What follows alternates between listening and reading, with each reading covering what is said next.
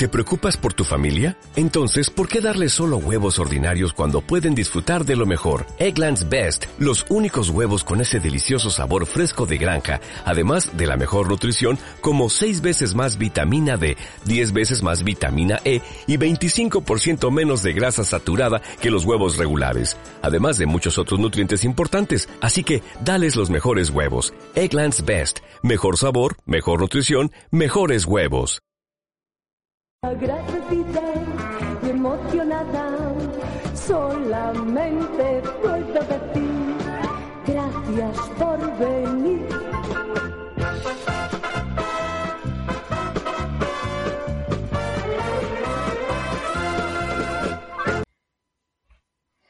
Bajo el familiar rótulo de Warner Home Video, con unas letras amarillas y una tipografía estridente de la época, se leía Asesinato en Twin Peaks. En la parte inferior un escueto texto, dirigido por David Lynch, un nombre que no me sonaba de nada. Todo flotando sobre una única foto, el rostro azulado de una muchacha muerta, con restos de tierra en la frente y una mejilla, y el pelo negro húmedo, ensortijándose sobre un plástico gélido que no nos dejaba ver nada más. En aquella época, para un fanático de terror de trece años, los muertos que resultaban confortables tenían un ojo desencajado, la piel chamuscada o el cerebro a la vista. Pero el cadáver que tenía ante mí, sereno, sin hacer ningún esfuerzo por parecer un cadáver, me resultó incómodo, hasta insolente. En un mar de carátulas desesperadas por llamar mi atención, la apatía de tanatorio de la portada de Asesinato en Twin Peaks parecía rechazarme a mí incluso antes de que yo rechazara la película. No la alquilé, Aún faltaban unos meses para que aquel rostro se convirtiera en un icono inmortal de la cultura popular, y algo más para que David Lynch resultase ser uno de los autores que más me ha arrebatado a lo largo de mi vida. Bueno, este es un texto que ha escrito Nacho Vigalondo eh, para el libro Regreso a Twin Peaks, que es un libro en el que, bueno, varios autores, entre ellos el propio David Lynch, hablan un poco del impacto que tuvo para ellos y que tuvo para la televisión y para la sociedad eh, la serie de Twin Peaks. Y bueno, lo hemos elegido para empezar este nuevo episodio de Moralina Morgan porque tiene bastante que ver con el tema del que vamos a hablar, ¿no? Está bastante relacionado. Sí, vamos a hablar de series y de películas, sobre todo de directores que habitualmente han hecho películas, pero en algún momento de su carrera se han dedicado a hacer una o, o varias series, pero sí que tenían una carrera anterior y de prestigio muchos de ellos relacionados con, con las películas. Y para ello tenemos una invitada especial eh, para este podcast que nos estamos aficionando a tener invitadas. Hombre, somos, somos como Isabel Gemio, nos gusta que vengan a vernos. y en este caso es Inés, que es la creadora del podcast Ciudad Esmeralda. Bienvenida, Inés. Hola, chicos, ¿qué tal? Y, y, bueno, hemos elegido a Inés porque su podcast nos gusta mucho. Sí. Empezó un poquito antes que el nuestro y en él recomienda mucho muchas series, muchas películas.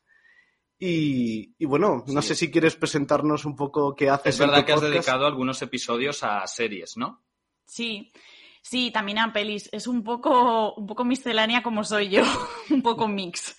Pero, pero sí, lo empecé, lo empecé justo, pues un poquito antes, sí, yo creo que el vuestro, aunque llevo menos capítulos porque, pues lo de ser, pues una persona solo y tener dos manos, mm, pues mal. Pero, pero bueno, la verdad que la idea me venía de antes, me animé un poco con esto del confinamiento de mm, qué hacemos con nuestra vida social y entonces dije, pues este es el momento, o sea, no, no va a haber otro. Y, y nada, bueno, me, me, me gustaba mucho, siempre me ha gustado mucho el Mago de Oz y de ahí un poco viene el nombre de Ciudad Esmeralda. De hecho, eh, también viene un poco al caso porque eh, El Mago de Oz es como la película que ha influido más eh, en la historia del cine y de las series, que el otro día no me acuerdo que estábamos viendo eh, en casa y, y también dije, digo, ¿ves? Hay una otra referencia más al Mago de Oz.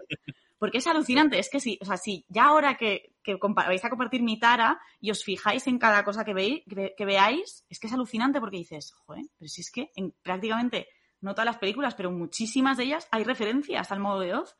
Y, y nada, y entonces, pues, mm, como la vi de pequeña muchas veces, típica película así fetiche de cuando somos pequeños, pues quería hacerlo un poco en honor a, a esta, a esta gran peli. Y entonces por eso llamé Ciudad Esmeralda. Aunque no solamente hablo de pelis eh, y de series, a veces también de libros y de, pues de, de la vida, de búnkers, de la vida. Vamos. De todo. El otro día leí un tweet que dice, por favor, dejad de hacer podcast. Porque todo el mundo... que todos han surgido durante el confinamiento, no paran de hacer podcast. Si eres millennial y has vivido el confinamiento, probablemente tengas un podcast. Es lo que toca. Cada, cada generación tiene su cosa, ¿no? Pues ya está. Exacto, pues es lo que nos ha tocado. Y bien que está. Pues sí, hablando de generaciones, la nuestra también eh, creo que asistió un poco a eh, pues este momento de explosión de las series eh, de prestigio, Hmm. que creo que sucedió como finales de los 90, no sé.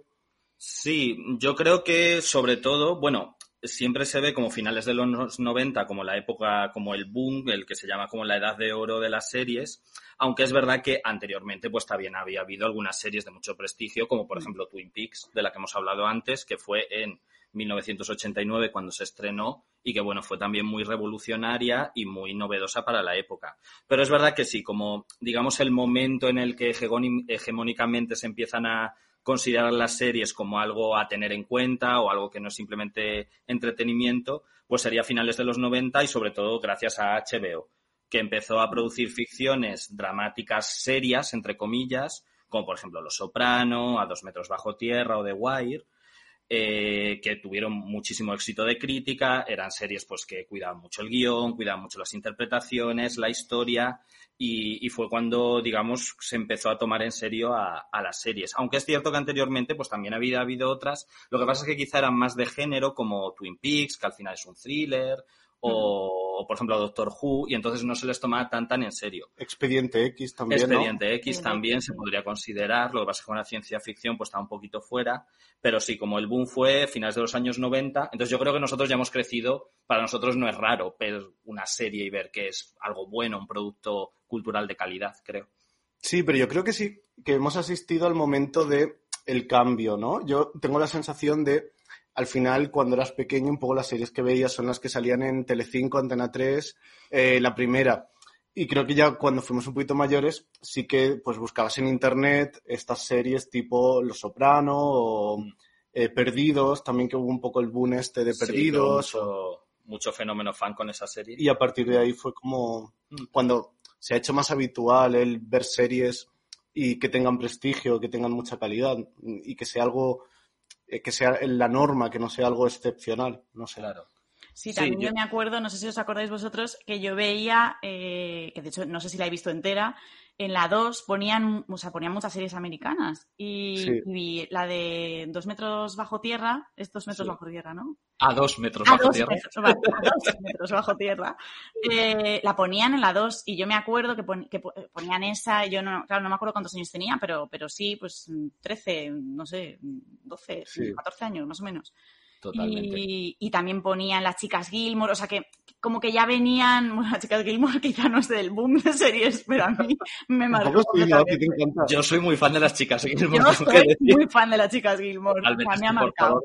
Es maravillosa. Es maravillosa. o sea, De hecho, me la he vuelto a ver hace poco, que están todas los, eh, eh, las temporadas en Netflix. Sí. Y sí, recuerdo que precisa, creo que era un día en la 2 ponían primero un capítulo las chicas Gilmore y después otro de a dos metros bajo tierra. sí. Y era como, bueno, la 2, ¿no? Que era como la cadena de prestigio, etcétera. Pues esas series tenían que estar en la 2, ¿no? Sí, no, no, no podían estar en otro sitio. cinco, en otro lugar. Sí, pero es cierto que no suponían un boom, que la gente hablase de... ¿Has visto lo que ha pasado en A dos metros bajo tierra? No, Era como que, no, no. claro, Eso en el patio del, instituto no se comentaba. ¿no? Esto, no, en mi colegio esto no ocurría, o sea, no. no. claro, pero hoy en día sí que hay series tipo... em, Perdidos, bueno, perdidos Pero- yo creo Pero Sí, perdido sí que... la que marcó todo el fenómeno fan. O sea, yo no sé vosotros, pero yo me acuerdo perfectamente que me levanté a las 6, 5 de la mañana para ver el último capítulo. Y me acuerdo Sí, que... lo que- vi con mi amiga Celia, hola Celia, por teléfono. Eh, las dos con el teléfono pegado, eh, como hablando bajito, para que pues estábamos, claro, con nuestros padres ahí viendo el capítulo, que además hubo un problema, que no se emitieron 20 minutos. Sí, sí, luego- total. Y luego se volvieron a emitir. Bueno, y claro, pues eso, eh, ahí ya éramos un pelín más mayores, pero bueno, sí, eso bueno, la generación de nuestros padres no lo ha vivido, claro. claro. No, total. Sí, además también coincide eso un poco el momento de perdidos, pues que ya teníamos internet. Todo el mundo sí. tenía Claro, acceso a claro. Y claro, Sí. eso yo creo que es fundamental para crear. Porque legalmente no sé si lo vimos. ¿El cuál? que legalmente no sé si lo vimos. Ah, Yo, Pero yo lo que quizá no.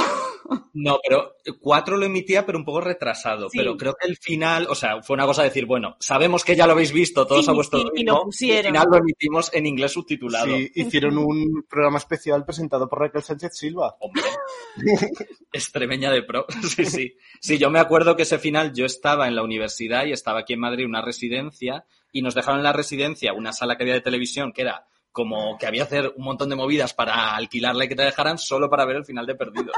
Así que sí, sí, Sí, me acuerdo fue de un boom, yo creo, eso. Y, y de ahí Juego de Tronos, por ejemplo, que también ha tenido esta cosa social que Sí. todo el mundo conoce esa serie, aunque... Claro, totalmente. Sí. Pues sí, pues sí.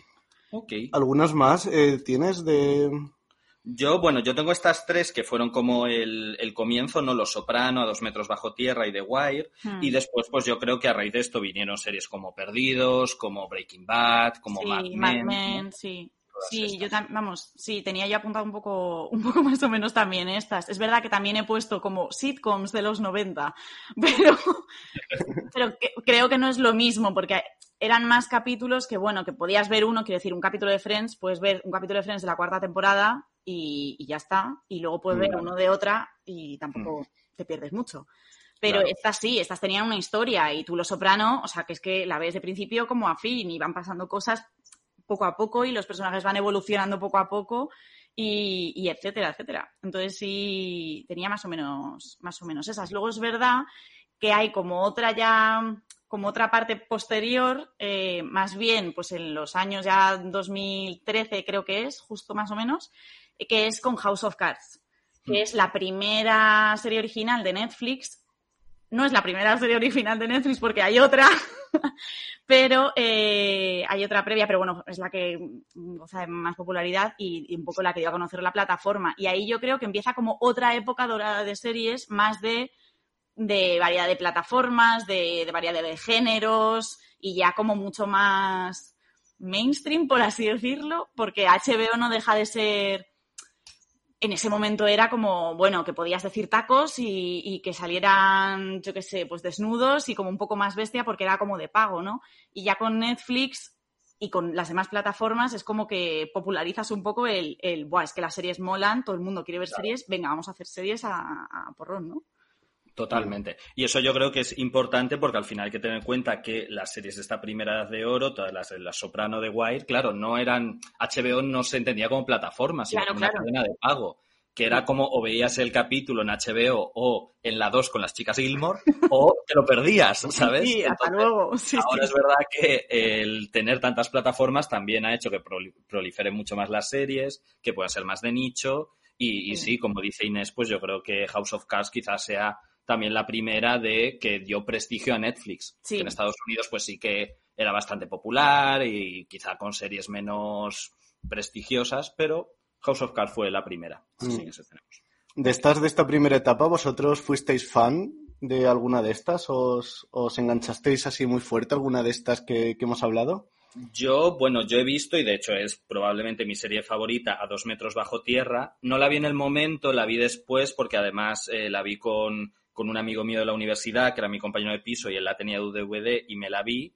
Y Ay, de hecho recuerdo que la vi entera, la he visto dos veces, y prácticamente seguidas. Tipo que terminé el último capítulo y a las dos semanas empecé a verlo otra vez, de lo mucho que me había gustado. Es que es, bueno, una cosa increíble. Sí, a mí, No sé, a, mí a dos metros bajo tierra me encantó. Y de hecho ya te digo que yo creo que las veía, eh, o sea, que vi en la 2, pero creo que no las vi como en orden. Y luego ya me, la- me puse a verla como toda la serie entera, ¿no? Y luego Los Soprano también. eh, he sido incapaz de The Wire. O sea, que esto es como lo más impopular del planeta, pero vi un capítulo eh, y dije, porque de hecho creo que, es la, o sea, que la tenemos en casa, pero en DVD, y vi un capítulo y dije, "Mm, vale, pero ahora mismo no. Y esto fue hace ya muchos años, a lo mejor ahora me la pongo a ver y digo, oye, qué maravilla, esto es impresionante. Y me pasó lo mismo con Breaking Bad, pero es que ni, ni llegué a ver un capítulo, porque ya la premisa de la que parte, siendo lo más impopular del mundo lo que voy a decir, es que no me interesa. Entonces no. Pues, pero es que estamos en No el mismo barco porque no a mí me pasó exactamente lo mismo con Breaking Bad. Vi los dos primeros capítulos y dije, bueno, sí está bien, pero es que me parece tan aburrido y como que no me interesa. Luego Es mucha gente me decía que tenía que esperar hasta la segunda temporada para que fuera genial y dije, mira, no. Sí, ya, también a mí si haces ha una serie tienes que enganchar a la gente desde el principio. Claro, o sea, yo, a ver, yo le doy, pues yo, que- bueno, antes es que, claro, también las series duraban más, o sea, los capítulos de una temporada eran veintitantos, pero Claro. y ahora ya no, no es lo mismo, o no es lo mismo ver una miniserie que tampoco es tan grande la pérdida de tiempo como ver una serie de seis temporadas, 24 capítulos por temporada. Entonces, si me tengo que enganchar en el capítulo 54, pues hombre, no. Este son bastantes horas de tu vida. Entonces, Claro. Entonces, bueno, desde aquí decimos, no veáis Breaking Bad si no lo habéis visto, ved Las chicas Gilmore, que te Totalmente, engancha desde el primer totalmente. capítulo y ya no puedes dejar de verlo. Total, sí. Vale. Además, muy guay. Personajes Sí, además sí. muy chulis y además toda la- todas las series prácticamente que hemos dicho siempre van protagonizadas por hombres. Y Eso esta no. Y son unas mujeres estupendas y maravillosas con todos sus mm, traumas y Y locuras. además es muy reivindicable porque es una Sí. madre soltera, eh, unas mujeres muy independientes y no sé, y la verdad fue, Mm. fue para la época, yo creo que eso también hay que destacarlo. Hablando de personajes femeninos, a mí una serie que de un poco esta temporada, un poquito posterior, que a mí me gustaba mucho, aunque no la terminé de ver, porque eso, tuvo muchísimas temporadas, fue Mujeres Desesperadas. Ah, bueno, a mí me encantó. Oye, oye, oye. Yo tampoco la terminé de ver, pero las primeras temporadas eran muy guays, ¿eh? Sí, Serán tremendas. Tremendas, tremendas. O sea, lo que pasaba en Wisteria Lane, vamos. O sea, aquí no pasaba en ningún barrio. Eso yo creo que en barrios españoles no pasa. No. y yo creo que esa serie también introdujo eh, la figura del, del showrunner de series, que Mm. ahora sí que está como muy popularizado, Sí. ¿no? Con, No sé si fue Mujeres Desesperadas o también, bueno, es muy popular la showrunner de Anatomía de Grey, que es Sí, Sonda Rhimes, que Sonda también ha hecho luego pues un montón de series como De eh, Cómo defender a un asesino y, bueno, un- muchísimas series. Y Mm. al final es eso, ella no es directora o ella no Mm. dirige, a lo mejor ha dirigido algún capítulo, sino la idea es que toda la serie Mm. tenga una consistencia y una igualdad entre capítulos. Mm. Y es una figura que sí, no sé exactamente cuándo empezó, pero probablemente sea con, con estas series. sí, que luego en Netflix Mm. pues han tirado mucho de ello. Claro, total. Sí. Y, Sí. y hablando, bueno, de directores, que Mm. esto me sirve un poco para introducir el tema. Del que vamos a hablar realmente hoy, que directores de cine que hacen series. Sí. Sí, que yo creo que eh, esta explosión de las series, lo que hemos hablado, que tuvieron eh, pues mucha popularidad, pero también asociada a un prestigio que anteriormente no era tan habitual que tuvieran, porque era como pues un producto más popular eh, y esto no tenía como no tenía el prestigio más de la élite intelectual que, que lo pudiera como disfrutar, ¿no? Que es un poco lo que pasaba. Pues en los 80 sí que hubo series famosas, tipo Mm. eh, Dinastía o Sí. cosas así, pero no tenían, no gozaban de, de este y prestigio. para un director de cine hacer televisión suponía como no tengo trabajo en cine y tengo que conformarme con hacer televisión. Claro. Completamente, que no igual que para los actores, igual. Igual, es Exacto. O sea, era como que ibas, tenías tu carrera de cine y luego ya acababas en televisión. O sea, como que Claro. acababas en televisión ya porque no tenías más oportunidad. Sí, de hecho muchos actores pues de esa época, tipo los eh, actores de compañeros, se quejaban de que en esa época, eh, yo es que voy al español siempre, No pasa nada. pero se quejaban, se quejaban de que en esa época estaba muy mal visto eh, que ellos eh, ser actores de televisión no, no los llamaban para hacer casting en películas. Y sin embargo, hoy en día las películas españolas solo las protagonizan actores que han salido en televisión. Sí. O al revés, muchas series han ser- Sí. servido para resurgir la carrera de actores, ¿no? Como tipo, no sé, Jessica Lange con las de American Horror Story, Sí. o Glenn Close hizo una que se llama Daños y Prejuicios, Sí, creo. claro. Entonces, que ahora no es, es todo lo contrario. te Nicole Kidman, por ejemplo. Ah, bueno, también, claro. que Nicole Kidman es una actriz que suele elegir, eh, bueno, no siempre, pero que suele elegir Tú, ha tenido sus momentos. sus trabajos como muy concienzudamente. Sí. Últimamente está haciendo muchas series. Mm, O es Reese. Witherspoon también, que incluso las produce. Sí. Y esto ha sucedido con los directores. Hay muchos directores de prestigio, tipo Woody Allen. Mm. em, Aunque esto lo de los directores creo que es algo más reciente. Que los Sí. actores sí que empezó un poquito antes, pero esto es un poquito más reciente. No sé si Mm. ¿Por qué pensáis que ahora sí que directores que hacen películas y que continúan trabajando en el cine, pero dicen, voy a hacer una serie? ¿Por qué creéis que hay esta nueva tendencia?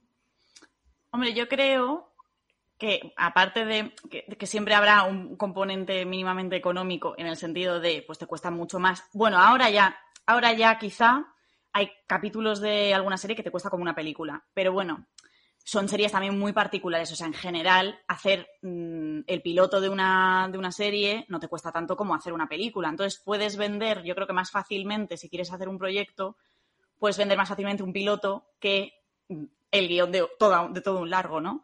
Es, Claro. eso- y luego también hay otro tema que te da, yo creo que muchísima más libertad creativa, porque realmente, pues vale, tú eh, pues tienes tus personajes, la trama y todo, lo desarrollas en tu, en tu largo, ¿no?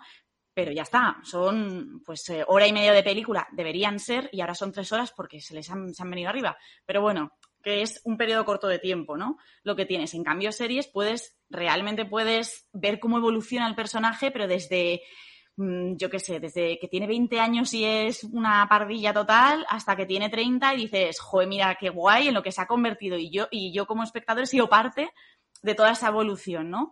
Entonces, a lo mejor depende también del perfil de cada director, pero yo creo que hay directores que eso les interesa mucho, porque hay personajes que dicen, jo, es que me encantaría hablar más de este personaje, pues, pues a lo mejor puedo hacer una serie y entonces me, me vuelco, ¿no? Con, con esos personajes principales y puedo como sacarles mucha más chicha, ¿no?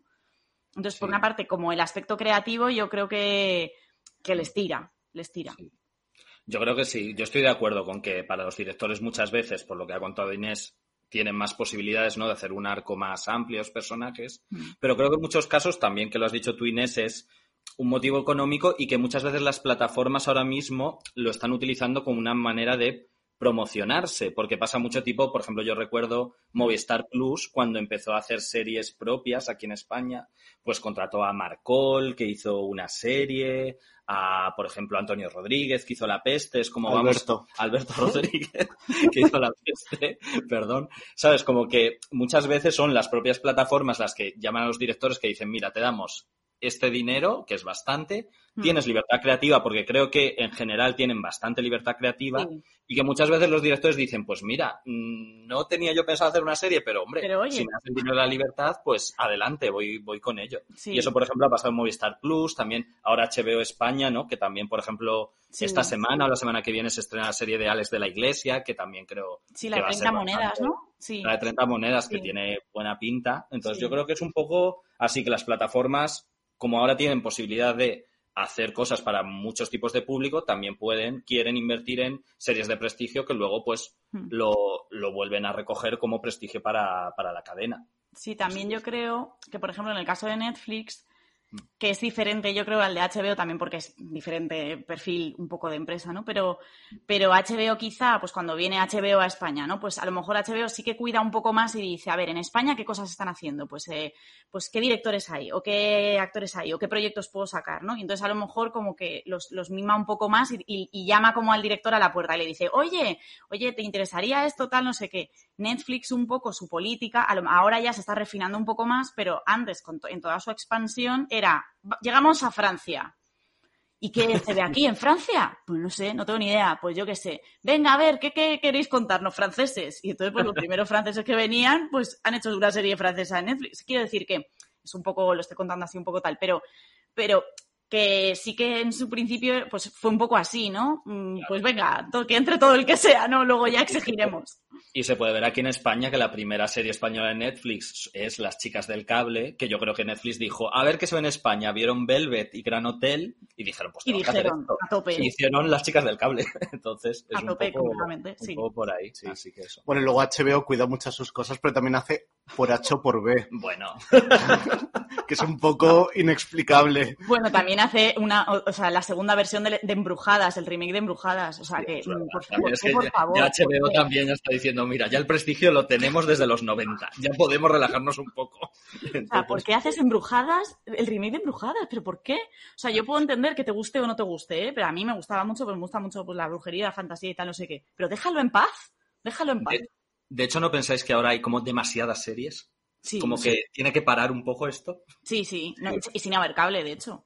Claro, porque al final yo tengo un montón de series pendientes que no es como una película que dices, me la veo esta tarde o me la veo ahora antes de acostarme. Es que claro, tienes que dedicar un tiempo que es un poco fuerte que te lo plantees como para el ocio de Mm. dedicarle tiempo, pero Sí. hay muchas que... Luego también está sucediendo que al final las series yo creo que tienen una fecha de caducidad más rápida que una película. Porque de hecho preparando, eh, pues eh, pensando de qué series iba a hablar, yo estaba diciendo, jo, es que Foodie Love se eh, estrenó en diciembre de 2019 y ahora mismo parece que estoy hablando de la prehistoria, porque de esa, de esa serie ya no se ha vuelto a hablar. Ya. ya. Y otras que hemos consumido como súper rápido de, eh, y fueron como el, el éxito del momento de ese fin de semana, tipo La Casa de Papel. La Casa de Papel dura, el- la gente habla de ello el fin de semana que se estrena, después se olvida. Sí. Y es un poco por eso el consumo rápido de eh, la vemos y nos olvidamos. Y otra nueva. Ya, lo que dicen que ahora hay la mejor serie del año de esta semana. O sea que cada semana tienes la mejor serie del año que tienes que ver. Entonces sí, sí que pasa. Sí. Bueno, no sé si queréis que empecemos a hablar de, de las series que hemos preparado. Sí, Vale. sí, un poco siguiendo la línea de Mm. eh, directores o directoras que habitualmente han hecho cine o que han hecho cine y también han hecho series. Vamos a hablar eh, de cuatro de ellos y eh, comentar algunas de, Bueno, de las... Ah, sí, perdón. Dos cada uno. Sí. y, y a- Siempre me corriges tú. me he acordado que ten- somos tres. claro. Y, La costumbre es verdad de que siempre es cuatro. y hablar un poquito de, bueno, pues de cada una de ellas. Vale. ¿Vale? Ok. Entonces, Bien. eh, ¿empiezas tú, Oscar? Empiezo yo. Venga, pues mira, yo de la serie que voy a hablar, dirigida por un director de muchísimo prestigio, es Crisis en seis escenas, dirigida en 2016 por Woody Allen. ¿Vale? Esta serie eh, pertenece a la plataforma Amazon Prime Video. Básicamente la historia es que Amazon quería, eh, bueno, Amazon, eh, la plataforma de vídeos y de series, en su momento no era muy popular, sino que era más pues una plataforma de compra y quería fomentar mucho esto. Entonces decidió pues contratar a gente con mucho prestigio, gente que, que bueno, pues que le pudiera dar una publicidad y competir con HBO, con Netflix y se empeñó en contratar a Woody Allen, ¿vale? De hecho, estuvo dos años ofreciéndole un contrato a Woody Allen para hacer películas y series de muchísimo dinero. Woody Allen no para decir que no, porque él decía que bajo ningún concepto hacía series, películas, bueno, vale muy bien. Y según cuenta el propio Woody Allen, llegó un momento que la cantidad de dinero que, lo que le ofrecía Amazon era tan grande que no pudo decir que no. Entonces Amazon dijo, bueno, tenemos aquí a la gallina de los huevos de oro, tenemos a Woody Allen, lo vamos a petar. Spoiler, sale mal, ¿vale? Porque Un eh, hizo esta serie de Crisis en seis, en seis escenas, perdón. También Amazon produjo algunas de sus películas como Café Society, eh, ¿cuál más? Hay la de Wonder Wheel que hizo con Kate Winslet. Y bueno, la última, la penúltima, perdón, porque la última es la que ha hecho en San Sebastián, la de Un día de lluvia en eh, Nueva York. ¿Qué pasa? Que luego, bueno, vinieron todos los escándalos con Woody Allen, con su exmujer Mia Farrow, y claro, pues la relación entre Amazon Prime y, y Woody Allen se rompió totalmente. De hecho, la última película ni siquiera se ha llegado a estrenar en Estados Unidos ni en Amazon Prime. Se ha estrenado solo en, en Europa, la de Un día de lluvia en Nueva York. No, a la última. La, la penúltima, La perdón, penúltima. sí, porque la última de San Sebastián, bueno, creo que en Estados Unidos tampoco se ha estrenado, porque está un poco Pero aquí, vetado en aquí este tampoco, caso. ¿no? Todavía. O, o sea, porque Sí, estuvo en San Sebastián, pero ¿se ha estrenado ya aquí en cines? No, no lo sé. Sí. ¿Sí? Ah, Se vaya. estrenó, sí, además como hace un mes, un mes y medio, y Ah, bueno, como ahora no hay muchos estrenos, creo que sigue en algunos, en algunos cines. Mm. Entonces, ahí está. Bueno, pues eso, eh, la- el único requisito que Amazon le puso a Woody Allen era que tenía que hacer eh, seis medias horas. Es decir, le daba libertad total, la historia que él quería, pero mm, tenía que ser seis media horas. Esto que dicen muchos los directores de no he hecho una serie, he hecho una película de seis horas, Woody Allen se lo tomó al pie de la letra. Porque su serie realmente es una película dividida en, en cuatro, en seis partes, perdón, de 20 minutos cada una. Eh, la serie no está mal, realmente habla de un matrimonio, que está en un matrimonio ya mayor, interpretado por el propio Woody Allen y Eliane Main, que es bueno, una cómica en Estados Unidos que tiene bastante prestigio, que a Woody Allen siempre le ha gustado mucho, que bueno, son un matrimonio muy aburguesado, aunque con ideas muy de izquierdas, muy abiertas, pero digamos que no son reivindicativos ni hacen nada. A esta casa llega un día Miley Cyrus, ¿vale? Que es interpretando a la sobrina, a una sobrina de este matrimonio, y Miley Cyrus, pues sí que interpreta a una joven muy reivindicativa, que tiene que hacer una parada allí antes de irse a Cuba, por cierto, y bueno, y que está como metida en todo, en la lucha por el feminismo, por los derechos de las personas negras, todo, todo, todo. Y claro, ahí un poco la idea es el choque entre esta visión juvenil reivindicativa y este matrimonio más aburguesado. La idea está bien y es interesante, pero es verdad que al final queda como una película dividida en seis partes y una película de las normalitas de Woody Allen, ese sería. Hmm. No sé si eh, tú, Fran, la has visto, no sé si Inés, ¿tú has visto esta serie? Pues eh, digamos que sí y no. Porque, Vale. eh, me, me explico. Porque eh, yo me puse a verla y Vale. entonces vi eh, pues la primera hora, digamos, de la película, es decir, los dos primeros capítulos. Ok. Y luego me dormí. Y yo no me duermo, pero es que, vamos, todo el mundo que me conozca sabe que no me duermo, o sea, me puedo mm, tragar todos los truños de la 1, que yo no me duermo. Estoy ahí, tal, pues me dormí totalmente. Y entonces eh, desperté en el último capítulo ya. Ah, bueno. Y lo vi, y bien, muy bien. O sea, Sí. quiero decir, que sí, que no me perdí nada. O sea, No, realmente no. dije, ah, bueno, pues vale, pues más o menos esto es lo que ha pasado, porque es una película de Woody Allen, con lo cual, pues más o menos, eh, es una serie, sé que es una serie, pero me refiero que más o menos pasa esto, esto y esto otro, y, y dije, bueno, pues vale, ya está. No sé. Sí. Realmente es que eso, si la ves como una película, pues es como ver una película de Woody Allen de las que no son ni muy buenas ni muy malas, de las Mm. normalitas. Así que ahí está. Eso está bien. Y bueno, y una curiosidad, solo porque, claro, no sé que Woody Allen trabajar con Miley Cyrus, que yo también muy a favor, pues a lo mejor sorprendía.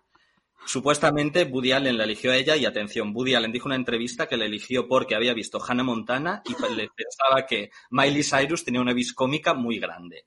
Yo creo que esto Amazon le obligó a Woody Allen a decirlo y le dijo, mira, si no, te quito 5 millones.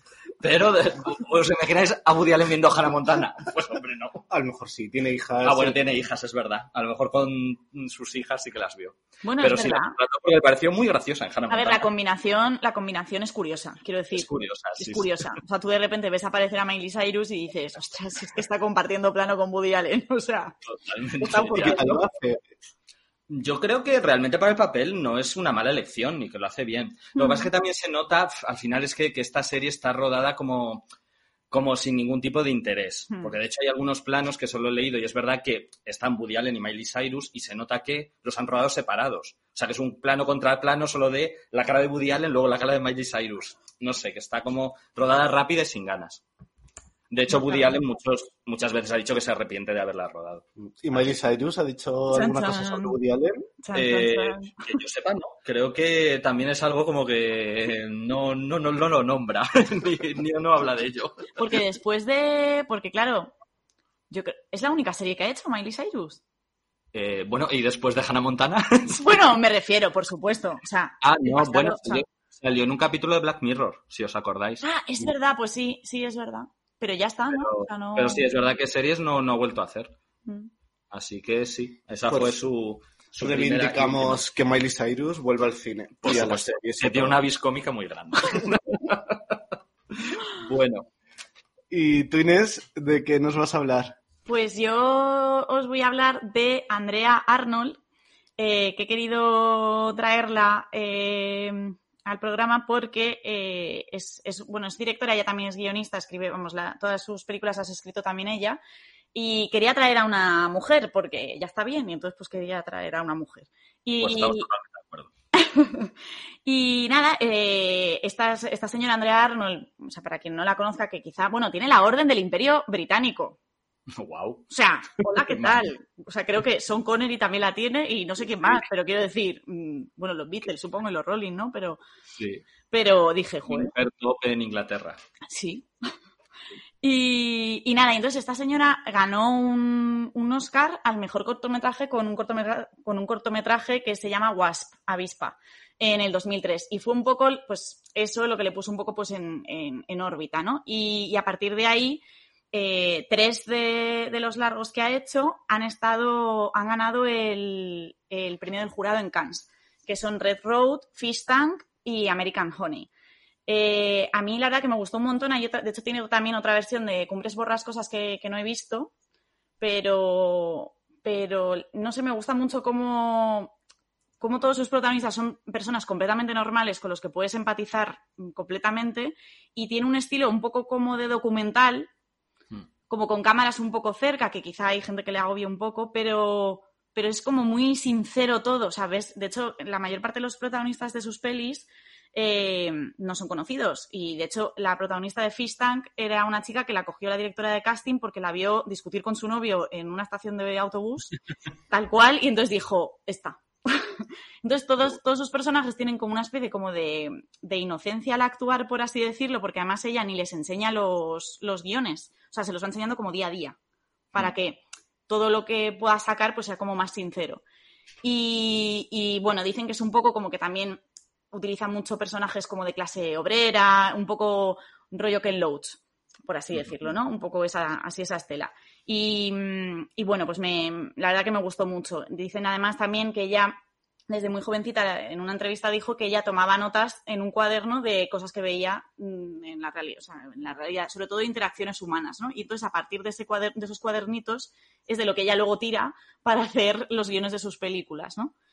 Y, y entonces son como, pues eso, como, como no, no utiliza tampoco mucho presupuesto, son como muy intimistas y, y, bueno, pues me, me gusta mucho. El caso es que esta señora, eh, además de hacer estas películas, porque la, la señora ha ganado tres premios del jurado de Cannes, o sea, no vamos a olvidarlo, eh, encima ha grabado, ha grabado, ha dirigido varios capítulos de eh, Transparent, de I Love Dick y de Big Little Lies. Eh, evidentemente, quizá no es lo mismo que, pues, que lo que me comentábamos de Woody Allen, ¿no? Que es el proyecto de Woody Allen, que Woody Allen hace, pum, todo, ¿no? O, o de algunos otros que, de los que vamos a hablar después. Eh, pero me parecía interesante que, además, pues es una tía británica y tal, como que e- ella es es verdad que estudió en el American Film Institute, con lo cual supongo que de ahí también conexión con, con gente de Hollywood, por así decirlo. Y, y Transparent y I Love Dick, Transparent sí que la he visto, I Love Dick, la verdad que no, pero me ha apetecido mucho verla. Está muy Eh, bien, lo he visto y ¿sí? es muy, muy recomendable. Sí, sí. eh, o sea, me ha Además, molado, la bueno, y además- creadora de Transparent y tiene un rollo muy similar. Está muy, sí, muy bien. y sale Catherine Hahn, que es que, mm, Claro. o sea, hola, te quiero Que mucho. está maravillosa ahí. Muy Sí. bien. Y, y entonces estas dos sí que me ha parecido que tienen un poco, como un poco más el rollo suyo. Pero eh, mi gran sorpresa fue al darme cuenta que eh, en Big Little Lies ella dirige la segunda temporada. Entonces la cogieron un poco, pues rollo, eh, pues el momento un poco de- del, del Time's Up de Me Too, eh, vamos a mujeres directoras, uh, tal, no sé qué, ¿no? Y entonces que le iban a dar como un montón de libertad, eh, porque además, como os he contado un poco, ella tiene un estilo bastante peculiar, quiero decir que es una directora como, como, como un poco llamaríamos como de autor, o sea, que, que tiene Sí. Su, su sellito, ¿no? Claro. Y entonces le dijeron que nada, que toda la libertad del mundo, que no se preocupara y tal. Y, y lo que no le dijeron era que mm, eh, Jean-Marc Vallée, que había sido pues, bueno, el creador un poco de toda la serie, y, y no sé si dirigió toda la primera temporada, pero prácticamente, eh, no le dijeron que iba a venir al final del rodaje a tomar completamente el control creativo absolutamente de todo y que Claro. no iba, o sea, que es que no iba a poder poner como si dijéramos ni una coma, o sea, todo era simplemente un trabajo mecánico de llegar, dirigir, irse. Porque es verdad que Andrea Arnold dirigió todos los capítulos de la segunda temporada, ¿no? Sí. Con este señor detrás diciendo lo que tenía que hacer. claro, este pero- señor, claro, este, se- este señor y se fue a hacer su proyecto de cine que por eso no podía dirigirlos. Claro. Entonces lo que hizo fue, bueno, pues esta que dirija un poco, mira qué guay, tenemos una mujer directora. A ver, esto es mi opinión, pero es un poco lo que me ha parecido después de, de investigar un poco. Sí, sí, para mí también. O sea, entonces, bueno, pues mira qué guay, además somos como muy guays porque esta señora es europea, ¿sabes? Que siempre es Es Sí. británica, seguro que sabe lo que hace. británica, claro, ¿sabes? O sea, como así muy tal, no sé qué, la tenemos ahí tal, pues que haga así sus cositas, no sé qué, y luego yo vengo y digo, esto es mío, y esto sigue siendo mío, ¿no? Sí. Eh, que oye, se llevó pues rodar con, con las pedazos de actrices de la serie, que no es moco de pavo y, y tal, pero es verdad que supongo que para ella debió ser un poco como, bueno, vale, pues genial, pero, pero ¿dónde está como mi sellito o dónde dejo yo mi, mi rollo? O sea, de, de hecho, a mí me gustó menos la segunda temporada que la primera.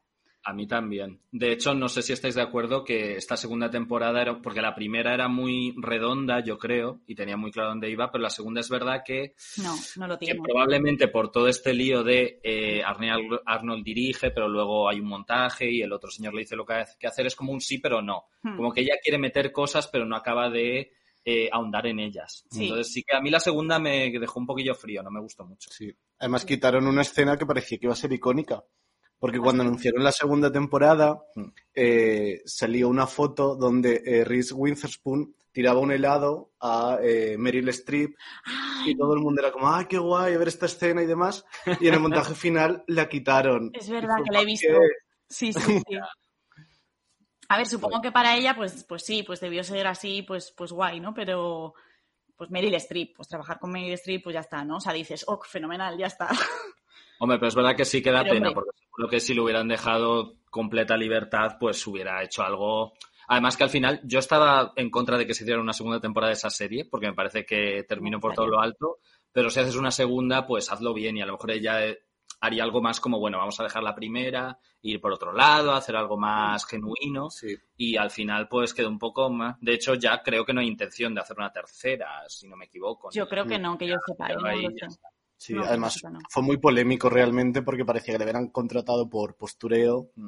y realmente eh, el, el halo feminista que querían dar, que parecía un poco fingido realmente viendo lo que sucedió, Claro. pues se les fue en contra porque era como, a ver, eh, habéis usado a esta mujer para el nombre y decir que somos muy feministas, pero después ha venido el señor este y ha dicho como, no, aquí se hace esto y...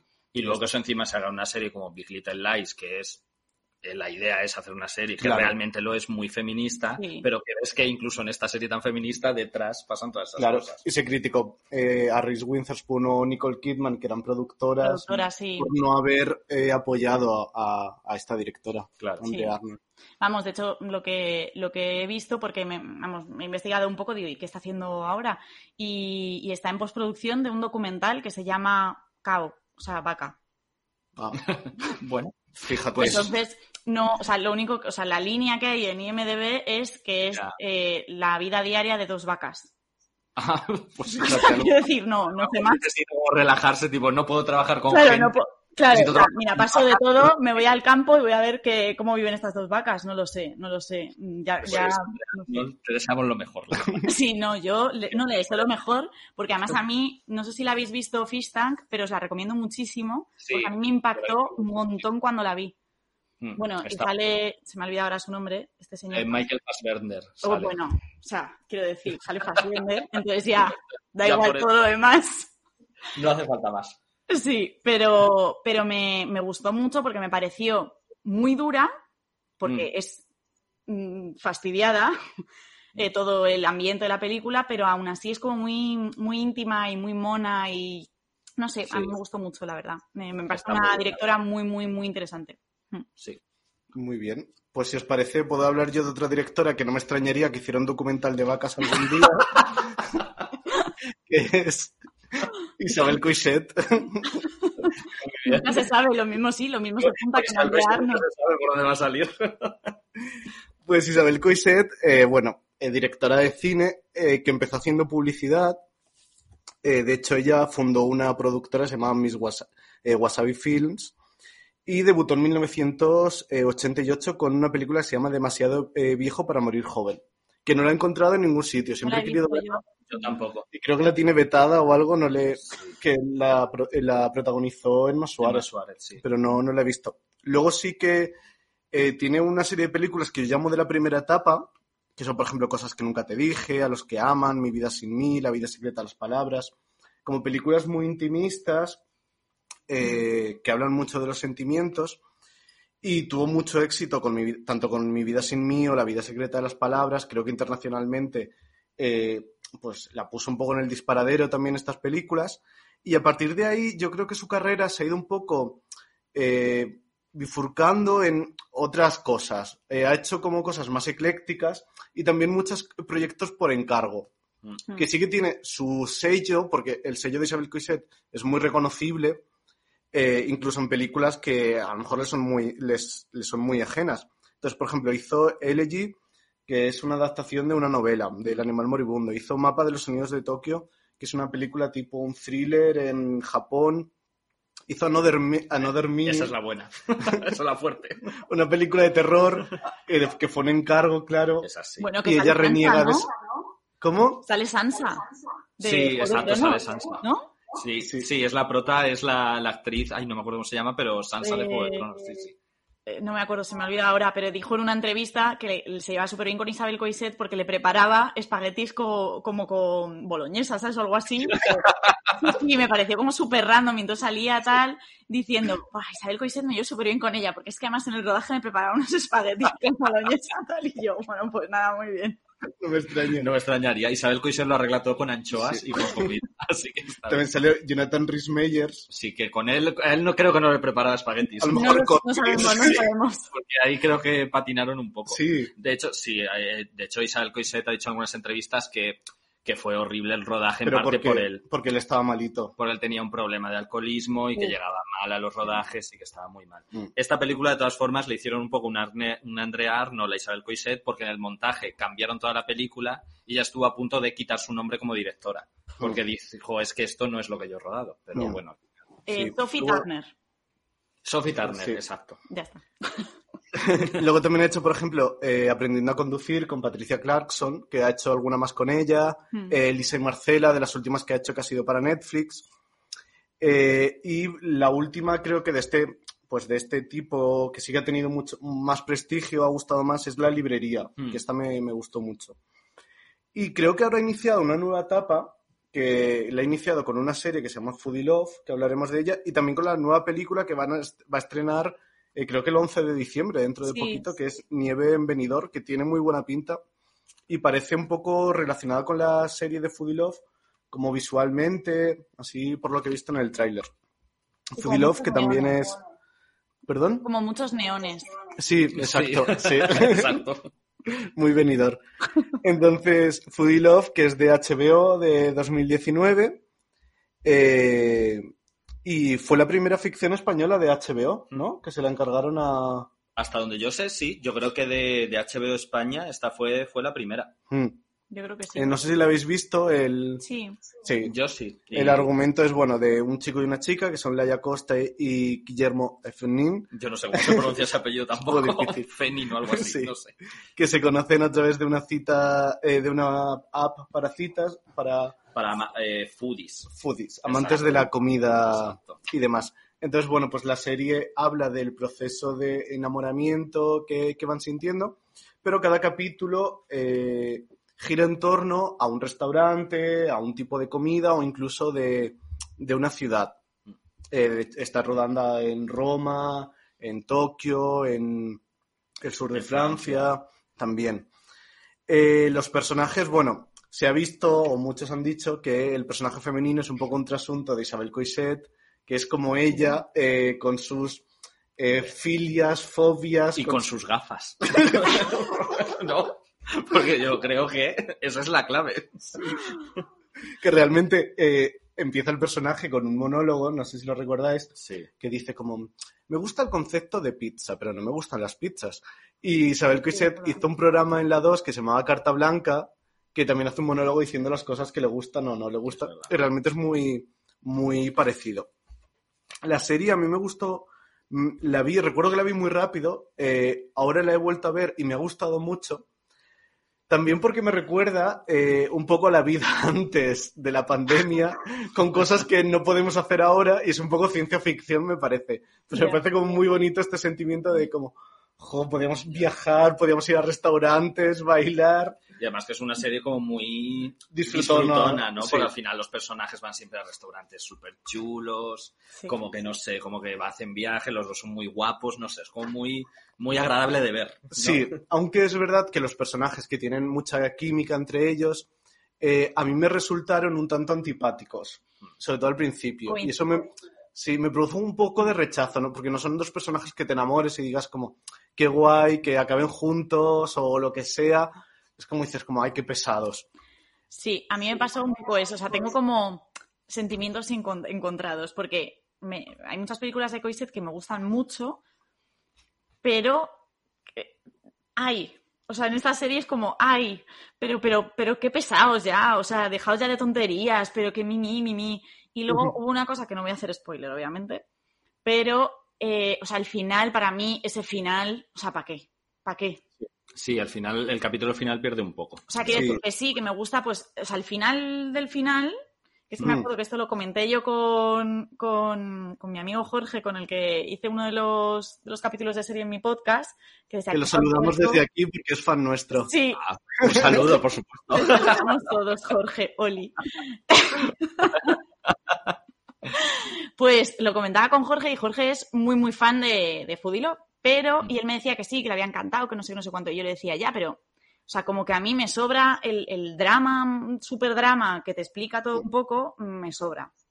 O sea, porque Sí. es algo como tan cotidiano y tan pequeñito todo de la relación de los dos personajes y de repente me metes como el drama y tal y ¡meh!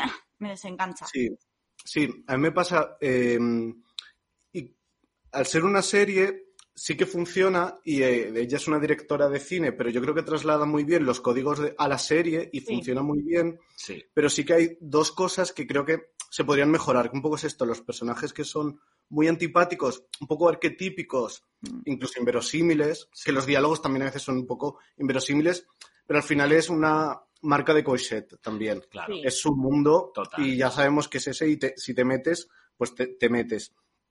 Pero otra cosa también que veo es como que hay poca coherencia interna en algunos sentidos, porque el final es tan potente que yo creo que a lo largo de, la- de los otros capítulos tendría que habernos avisado de, de de lo cosas que venía. Claro. claro, para decir como, bueno, pues quiero que llegue el final a ver por qué este personaje es así o por qué le pasa. Entonces, pero sí que es- ahora que la he visto de nuevo, sí que creo que mejora con un segundo visionado, así que os lo... Y nos va avisando un poquito, pero muy poquito. Claro, Tipo- pero si lo ves... Pero muy, muy poquito, es verdad. Sí. Pues claro, en un momento tipo como cuando la protagonista femenina, sin hacer spoilers, se come una guioza y le viene una emoción que tú dices, Sí. "¿Pero qué es esto?". Y tú dices, Luego lo entiendes, claro, pero en ese momento dices, bueno, pues es que es una intensa y se emociona con las guiozas, Claro. ¿qué vamos a hacer? Por eso yo os digo que es esto, que es una serie que, se, que tuvo mu- pues mucho éxito, pero fue un poco efímero, porque además luego vino el coronavirus, entonces ya nos olvidamos de todo lo que había pasado. Ya. Bueno, yo llegué, Una pena. vosotros, pero yo llegué a ir al, al sitio del ramen de las diosas. El sitio es real. O sea, Pero está en. Barcelona, ¿no? no, está en Madrid. ¿Ah, sí? Sí, porque casi todos los demás sitios están en Barcelona y ella lo rodó en Barcelona y tal. Pero este sitio, ella, eh, o sea, que lo rodó también en Barcelona, pero es fijándose en un sitio que está en Madrid. Mm. que ahora no me acuerdo cómo se llama, pero está, está, ahora os digo dónde está, pero el ramen y las diosas está que te mueres. Y, en- y es también, o sea, que es, sea, tú vas y es un poco como, como está en un mercado también y, y está muy guay, os lo recomiendo un montón si no, si no habéis ido. Fui con Jorge, otra vez sale. Pero Otro saludo para él. eh, saluditos. Y, y fuimos ahí porque él me lo dijo y oye, se come fenomenal y lo recomiendo un montón. Ahora os voy a decir cómo se llama. Genial. Sí, yo creo que la serie al final es el concepto este de coisetada, Hmm, pues ella aquí abraza la coisetada sin, sin miedo. Sí. Entonces, si te gusta su cine y te gusta ese mundo que tiene, a mí me encantó. Aunque Sí. soy consciente de que los personajes a veces son antipáticos, que sus conversaciones siempre tienen referencias y cosas un poco pedantes, pero es una serie para disfrutar, disfrutar Sí. totalmente. Y luego es una serie también que ella traslada eh, pues su mundo, su imaginario a- al formato de serie, Mm. pero sigue siendo eh, muy reconocible como Sí. Coiset. Tiene eso, personajes solitarios, a los personajes es que solo no sabemos ni su nombre, pero Mm. tampoco conocemos mucho de ellos. Mm. Eh, tiene unos secundarios que son muy potentes. Por ejemplo, el- cuando Yolanda Ramos hace de, de camarera de, de un Sí, local, es muy guay. Eh, las voces en off. Mm. Hay una sobreexplotación de las voces en off, Sí. pero es algo que suele hacer, o de los monólogos, Hmm. incluso monólogos a cámara. Y, y la música y la fotografía están muy cuidada. Y también el montaje, mucho eh, cómics o... Y, a- y además está muy bien porque ha conseguido llevar su estilo a una serie en el sentido de que cada capítulo está muy cerrado, tiene un estilo muy diferente, como Mm. que además creo que utilizó como directores de fotografía y gente diferente. Entonces yo creo Sí. que bien, que es un buen Sí. ejemplo de cómo puedes llevar un estilo de película a el formato Sí. serie. Y especialmente es muy bueno el que está rodado en Roma. Ah, el de Roma es genial. Este me gusta El de, mucho. el de los helados. Sí, eso es buenísimo. Sí. Sí. Estupendo. Vale, os, os reco- viene recomendación, recomendación de restaurante. Recomendaciones cinematográficas y culinarias. Bueno, Podemos hacer una nueva sección, ¿no? Como yo por mí. que ya no quieren que hagamos podcast, pues toma podcast y además recomendamos restaurantes. Eh, se llama Yoka Loca. Bueno, lo estoy diciendo aquí en alto y ahora va a ir todo el mundo, porque claro, como tenemos tantos seguidores y nos escucha tantísima gente, va a venir ahí todo el mundo ahí, ¡guau! ¡Locura! se llama Yoka Loca y está en el mercado de Antón Martín. Ah, Ah, pues mira, bueno. nos lo apuntamos. Sí. Por Pues sí. ramen siempre está muy bien. Sí, y hay que pedir pues lo que piden ellos, porque nosotros fuimos de frikis de la vida y entonces pedimos lo que ellos piden. Entonces fue las guiozas y el ramen, y fenomenal. En asuntos culinarios siempre hay que hacer caso a Isabel Coixet. Siempre. Y tú, si- tú tienes una cosa que has aprendido de Isabel Coixet. Hombre, yo una de mis cosas favoritas para comer, que a Fran le parecía una guarrada al principio, es, y lo saqué del Instagram de Isabel Coixet. Yo también regalo que, para nuestros oyentes, que es muy fácil de hacer en casa, es coger una tortita de estas de Inés de Rosales, Uy, no qué, buenas, me encantan. estas que son así como de aceite y tal, y tú le pones una lasquita de queso encima, del queso que tú quieras. A mí me gusta con un queso suave, no muy fuerte. Vale. Pero si quieres con un Roquefort, se lo pones. Y lo metes en el micro como 5 segundos o 10 segundos para que se derrita el queso. Y eso es ¿Sí? estupendo. Una maravilla. Pero de Inés, Recomiendo- de Inés Rosales, de las de toda la vida, de- Sí, sí, de toda la vida. yo Con yo un aprendí a decir mi nombre con las tostas de Inés Rosales. Ah, Tal cual. O sea, de hecho, mi abuela me decía, mira, mira, que aquí pone tu nombre. Y yo le decía, porque de pequeña, pues quizá me dio por algunas cosas que era un poco repelente. Y yo decía, eh, abuela, no, no pone mi nombre porque no lleva tilde. Sí. Pues ahora, pues ya sabéis, hay otra recomendación que, que tenéis. Bueno, eh, pues Sí, cuéntanos tú. Venga, pues entonces dejamos Universo Coiset y Tortas de Inés Rosales. Os voy a contar mi otra serie, ¿vale? Que es una serie que se ha estrenado este año en HBO. Es una serie dirigida y creada por Luca Guadagnino que se llama We Are Who We Are, ¿vale? La serie, bueno, el director Luca Guadagnino, eh, pues es eh, bastante conocido, es un director italiano que ha hecho películas en Italia y también películas en Estados Unidos. La más popular es Call Me By Your Name, pero ha hecho otras como Cegados por el Sol, eh, Yo Sono l'Amore, eh, la última que ha hecho es un remake de Suspiria, todas muy recomendables, la verdad. Y todas muy, muy cuidadas en el tema de la estética, los planos, cómo están rodadas. Esta serie que es, creo que no sé si la habéis visto vosotros, chicos. No. He visto solamente el primer capítulo. Vale, ok. Pues es verdad que es una serie que creo de la que no se ha hablado mucho o no, no ha tenido tanto boom como, como otras que se han estrenado recientemente y la verdad no lo entiendo porque es una serie de verdad súper, súper recomendable. Esta serie es un coming of age, ¿qué es esto? Os lo explico. Me encantan ¿Qué- los coming of age. Soy ¿Verdad? A mí también. Ah, pues, somos de los coming- que realmente Guadagnino eh, solo hace coming of age, que es bueno, básicamente el término es eh, unos personajes normalmente jóvenes adolescentes que tienen como su inicio vital, su despertar vital, muchas veces relacionado con un despertar sexual, un despertar pues a las relaciones de pareja y cosas así, que es básicamente la que ya lo que ya había hecho en Call Me By Your Name o en su primera película, por ejemplo, Melissa P, por Con cierto, María Valverde. protagonizada por una española, María Valverde, aunque doblada al italiano, Ya. porque ella, bueno, no, no aprendió italiano para la película. Una película que Guadagnino rechaza, por cierto. Sí. Pero bueno, sí. Porque esto fue, eh, a ver, es que la, la película no sé si la habéis visto, pero es verdad que es bastante mala. Guadagnino dijo pues que quería hacer una, que, o sea, si le hubieran dejado lo que él quería hacer, que probablemente sería algo similar a esta serie, a We Are Who We Are, hubiera hecho una gran película. Pero al final queda como una película, no sé, como es como el despertar sexual de una chica adolescente, pero queda como muy cursi, mm, como muy desconectada, no sé. La verdad que no, no es muy recomendable y él ya te digo que reniega totalmente de ella. En esta, en esta serie lo que cuenta, bueno, está ambientada en una base militar de Estados Unidos en el norte de Italia.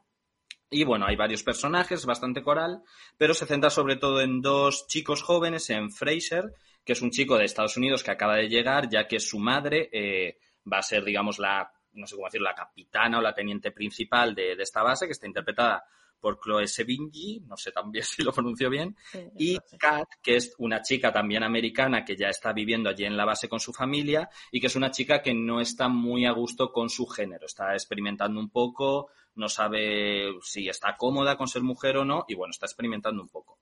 Y como digo, esta serie es muy muy recomendable y está muy bien porque trata muchos temas, pero realmente no va de nada. Esto no es algo malo eh, de por sí, sino simplemente es una serie muy, muy cuidada y que es verdad que hay que tener, yo creo, mucha paciencia para verla.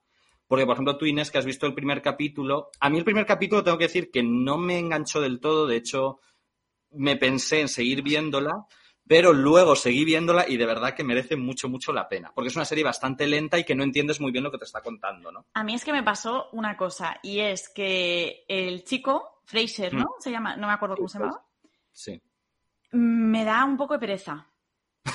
O vale. sea, me cae mal, no sería su amiga. Ya. O sea, y yo sería amiga prácticamente de todo el mundo, pero quiero decir como que él, ¿sabes? Como que es como, ¿por qué vas de guay si realmente eres un poco pringadete y no pasa nada, como todos? ¿Y por qué no eres majo con la gente si ya es una putada que sí, que tú estabas en, er- creo que estaba en Nueva York, ¿no? Sí, Estabas en Nueva York con tu gente, con no sé qué, que sí, que es una putada que estás en una base militar en Italia, o sea, hola, ¿qué tal? Vale, que sí, ya, vale. Pero, tío, yo qué sé, ¿no? O sea, en el primer capítulo es como, pega a su madre, o sea, eh, hola. Ya. Pero es verdad que pasan muchas cosas como esa, por ejemplo, la relación de este, de este chico con su madre, que Es súper agresiva y súper violenta, y no entiendes por qué. Claro, ¿no? Y os voy diciendo que tampoco, cuando termina la serie, tampoco entiendes por qué, pero está muy bien, de verdad. Porque es una serie que deja muchos cabos sueltos, muchos huecos para que los rellenes tú mismo, Hmm. y la verdad que es una experiencia muy, muy interesante. Y de hecho, las críticas que he leído son todas muy favorables, Sí, sí. porque, porque la está muy bien. Guadañino dijo, es de estas personas que dijo que no había visto una serie en su vida y que no le interesaban las series, que él quería hacer una película de seis horas, bueno, que lo que le interesa es el lenguaje cinematográfico, pues no, Guadañino, has hecho una serie, y además una serie muy buena, enhorabuena, pero es así, has hecho una serie. Así que pues lo dejo como una recomendación. Como una curiosidad, bueno, hay muchos personajes muy jóvenes, que es este grupo de amigos de estos dos protagonistas, y una de ellas, eh, la actriz se llama Francesca Scorsese y es la hija de Martin Scorsese. Que flipé, Así. por cierto, porque luego googleé y Sí. dije, hola, qué fuerte, esta chavalita. Sí, sí. Totalmente. sí, sí. Pues sí, pues sí. Pues ya digo, una recomendación que es una serie que hay que tomarla con paciencia, poco a poco, pero que después merece mucho la pena. ¿Sabéis a quién le va a gustar? Ah, Nuestro a fan Jorge. número uno. El tercer saludo para Jorge. Sí, es que le pega, le pega todo, le va a gustar. Sí, pues sí, sí. Sí, yo ya digo, si, si os gusta Guadañino, esta serie hay que verla. Y si os gustan los Coming of Age. Así que eso lo dejo. Ok. Vale, Inés, pues ¿Era cuéntanos. yo? Vale. Sí, eh, ahora sí, cuéntanos. Vale. Pues eh, yo, yo iba a hablar ahora de David Fincher. Que, por cierto, casualidades de la vida. Bueno, casualidades tampoco vais a decir qué tontería vas a comentar, pero lo voy a comentar ya que he empezado. Eh, este señor es del 62 y Andrea Arnold del 61. Y pensé, anda, mira yo, qué, qué ojo, que los he cogido a los dos de la misma generación. No lo creo. Isabel del 63. ¿Ah, sí? No, no lo sé, Pues pero... Guadañino no. ¿Te imaginas? Que fue el año de eclosión de directores de serie. No, además es absurdo porque él es americano y, y Andrea Arnold es británica, pero da igual. Eh, Ah, no, Isabel Cristel del 60. Uy, pero Uy. oye, por ahí, ¿eh? Fíjate. Está todo seguido. Pues, pues bueno, cogí a David Fincher porque me parece muy interesante su caso, porque, bueno, casi toda la- su filmografía, hombre, yo creo que es bastante conocido. Eh, ha estado nominado como mejor director por el caso, el curioso caso de Benjamin Button, que por cierto es de las películas de su filmografía que no entiendo y no le pegan absolutamente nada haber dirigido, desde mi punto de vista. Pero, pero, pero bueno, luego además ganó también el Globo de Oro a, a Mejor Director con la red social, que creo que también la red social estuvo nominada a los Oscars, ¿no? Pero no ganó, creo recordar. Sí, Sí. probablemente sí, creo que recibió bastantes nominaciones. Sí. Así que, pero no, no las ganó. Hmm. Y, mm, y bueno, pues es, mm, es, un act- o sea, es un director muy conocido, pues eh, creo que la primera película que hizo fue Alien 3 y luego hizo Seven en el 95, El Club de la Lucha, que me parece que, bueno, para mí por lo menos mm, mitiquísima, Mm, la Sí. vi un día en, en la 2, que la en la 2, y, y pues la verdad que, me- no sé, me impactó mucho porque, porque no, no, no entiendes nada, pero luego lo entiendes y es todo como así muy, muy tal. Y luego también hizo La habitación del pánico, eh, que no la he visto porque creo que, pues eso, me puedo morir de pánico eh, o de miedo, eh, que es de Judy Foster y Kristen Stewart, que luego es la Mm. chica vampira, bueno, que no vampira, Sí. pero que se lía con el vampiro. Eh, luego viene Zodiac, eh, del caso de Benjamin Button, la red social, luego que hizo, que hizo uno, del, uno de, las, de los libros de, de los hombres que odiaban a las mujeres. Ah, ¿no? sí, de Millennium, como la adaptación americana. Sí. Que está muy bien, por cierto, a mí me Ah, gusta pues, mucho. pues esa no la he visto. Eh, the Girl with the Dragon Tattoo, creo que es Sí, la que exacto. fue. Y, y luego hizo Perdida, que se basa, que se basa en una novela. Hay varias de sus, de sus pelis que, que se basan en, en novelas. Y, y bueno, ha estrenado, no, estrenaba este viernes, creo, la de Mank.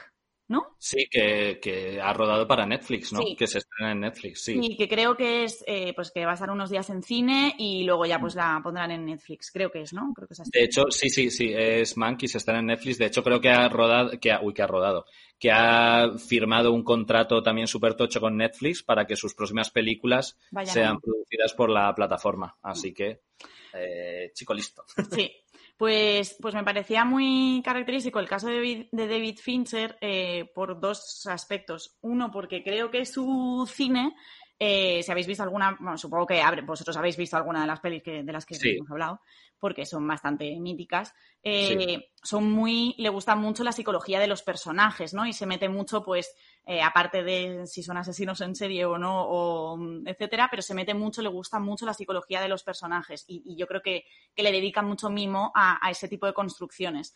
Entonces, claro, realmente, mm, pues él, él decía, de hecho, también en una entrevista que, que eso es lo que le llamó también de parte de las series, porque ahí puedes como explayarte completamente, ¿no? Puedes desarrollar, pues lo hablábamos antes, puedes desarrollar Claro. mucho más todo el arco de evolución de, de un personaje, ¿no?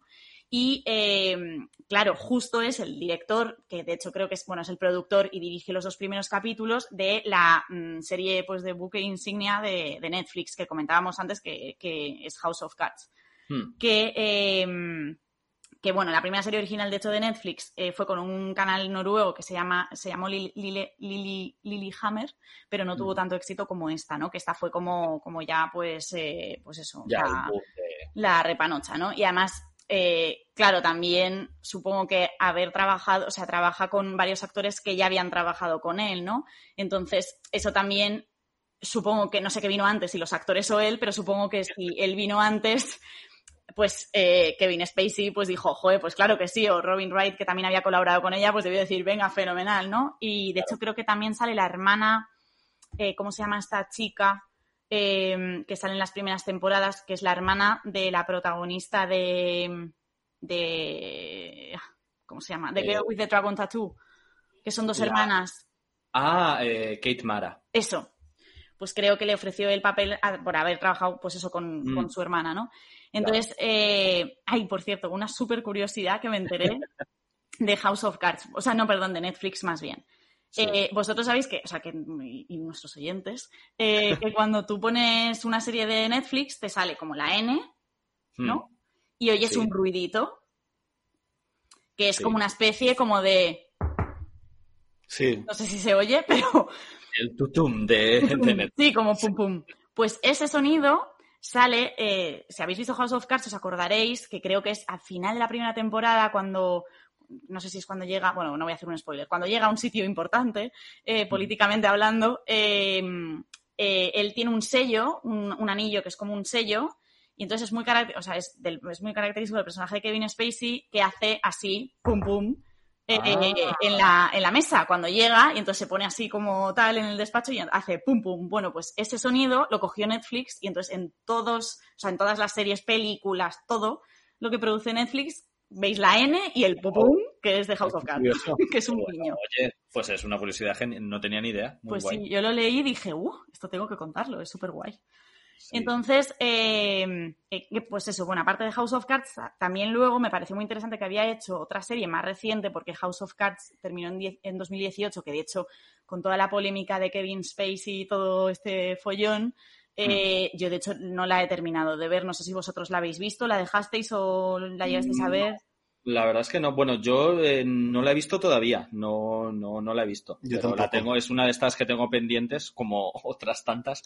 Entonces, pero la verdad es que no, no la, no la he empezado todavía. Pues está, está, vamos, a mí me gustó mucho, mucho mm, política, corrupción, tal. Me recuerda de hecho otra serie que se llama Boss, que tuvo solamente dos temporadas, también americana, eh, y es, bueno, se, pa- se parece mucho a ella. Pero, mm, pero bueno, pues cuando ya terminó un poco todo el lío este en el que se había metido con House of Cards, eh, quiso hacer Mindhunter, que tampoco sé si la habéis visto o no. Pero... Yo he visto el primer capítulo. Sí, es un poco, a mí me recordó mucho a Zodiac, porque Mm. es un poco como mucho más pausada, no es como Seven, que Seven es como vísceras y Sí, sangre. total. Sí, como que desde el principio ya te, te impacta y te dice, venga, Sí, eh, nos metemos aquí. Hasta luego, vale, o sea, muy bien. Pero, pero Zodiac es mucho más pausada, de hecho se le ha criticado también mucho por esta película porque es como, joder, ¿cómo haces una película tan larga sin, sin que luego descubramos al asesino, por favor? O sea, señor.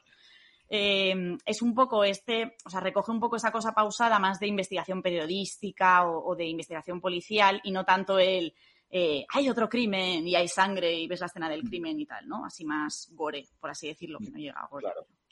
Y, mm, y, y Mindhunter, eh, pues eso, tiene dos temporadas y él, él siempre ha dirigido los dos primeros y los dos últimos, de las dos.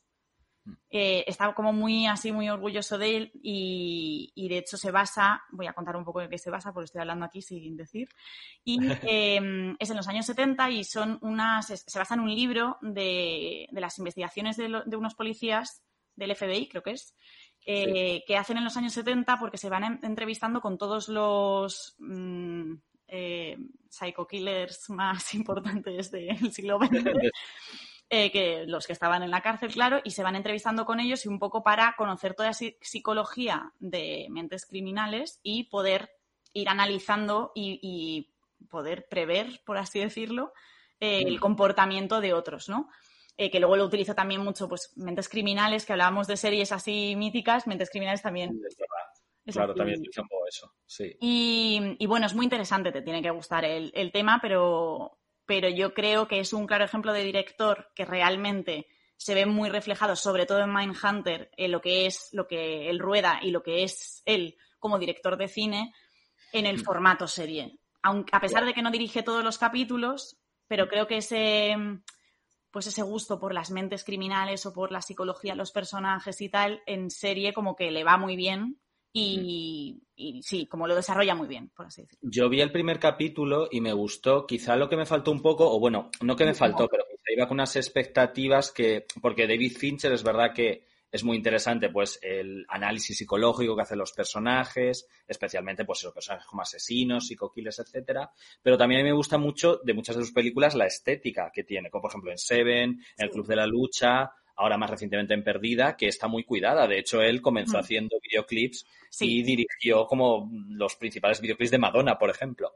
Y es verdad que Mindhunter, bueno, que sí que está, que está genial y está muy bien, pero no sé, me pareció eso demasiado pausada, mm. que me faltó un poquito eso y quizá por eso no la, no la continué viendo.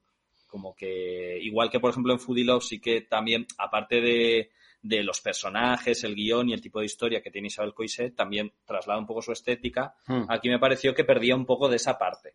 Y quizá por eso, pues, no sé, me decepciona un poco. Pero, pero sí, es verdad que si te gusta el tema de, de los crímenes y las mentes criminales, como la serie, está muy bien. Sí. Eh, luego me encantaría poder comentar algo de la nueva película, pero no sé si habéis leído algo o habéis visto alguna crítica, pero yo la verdad que no. No, la no. Que no.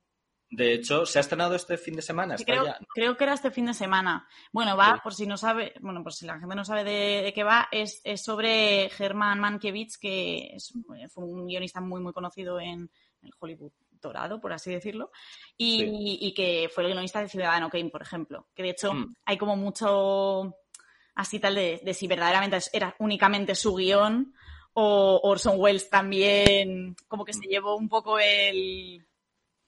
Uy, perdón, ¿qué ha pasado? No, no, no. Yo sé, o, o se llevó un poco Orson Welles como el, el mérito, ¿no? Por así decirlo.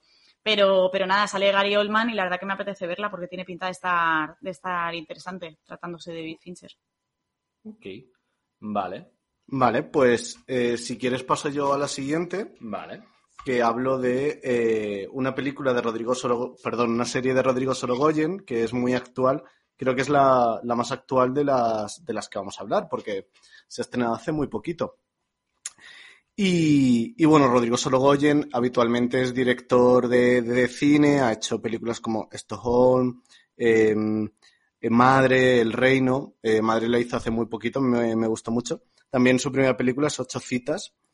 Y, y también ha dirigido alguna serie, por ejemplo, eh, La Pecera de Eva. ¿Ah, sí? No sabía. Sí, sí. Sí, ah. Él fue director de La Pecera de Eva y de hecho en La Pecera de Eva hay una, una actriz que es eh, Vicky Luengo, que después sale en esta serie. Ah.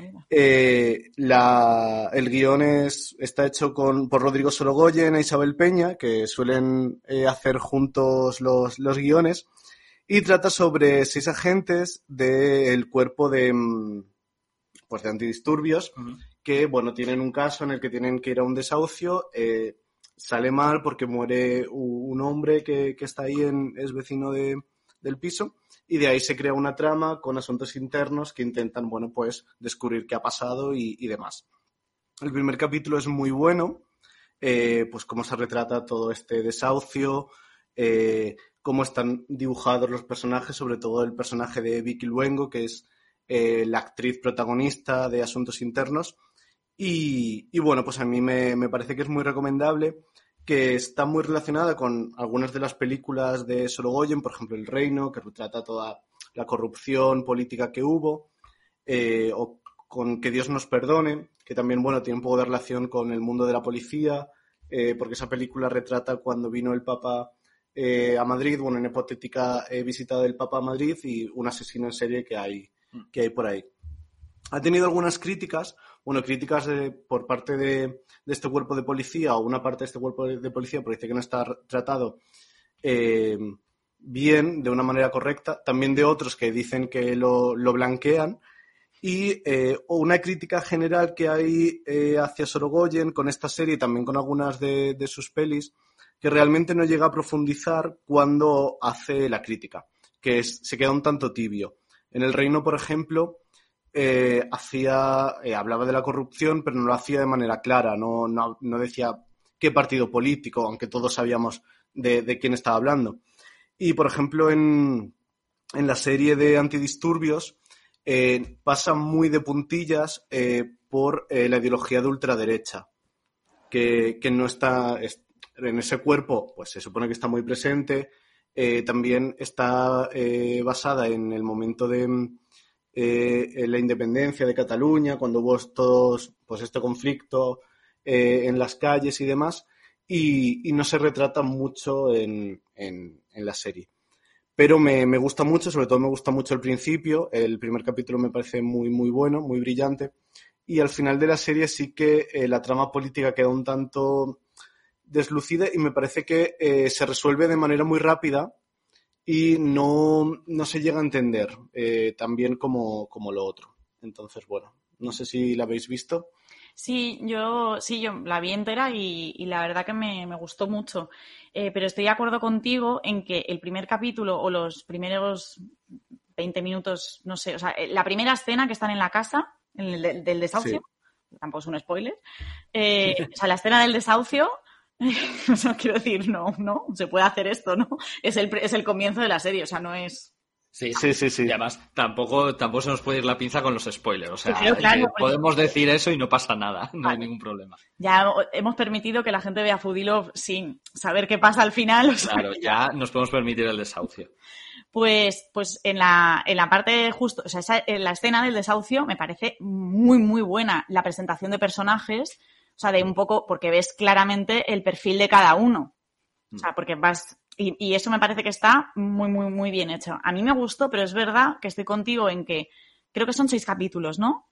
Sí, exacto. A mí como que se me quedó un poco como, podían haber sido ocho o...